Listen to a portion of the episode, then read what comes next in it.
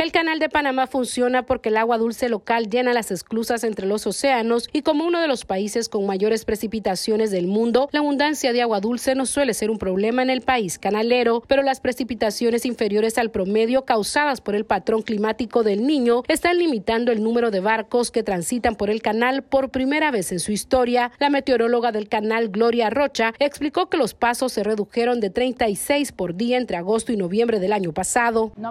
Noviembre tuvo Hubo déficit, pero no fue tan malo como pensábamos. Entonces aumentamos la cantidad de tránsitos por día a 24 en enero y esa es la restricción ahorita. Tenemos que esperar hasta abril-mayo antes de decidir cambiar eso a un número mayor o menor. Las autoridades estiman que los bajos niveles de agua que reducen el tráfico de barcos podrían costarle a Panamá hasta 200 millones de dólares en ingresos perdidos en comparación con el año anterior y esa caída también se siente a nivel local. Las empresas estadounidenses son las mayores usuarias del canal, con el 73% de su tráfico moviéndose hacia o desde los Estados Unidos. El gobierno estadounidense está trabajando estrechamente con las autoridades panameñas para ayudar, dice Vicky Limay, consejera de Asuntos Económicos de la Embajada de Estados Unidos. Un ejemplo es que el Cuerpo de Ingenieros de los Estados Unidos está trabajando con la Autoridad del Canal de Panamá en algunas de sus cuestiones de planificación de infraestructura y gestión del agua a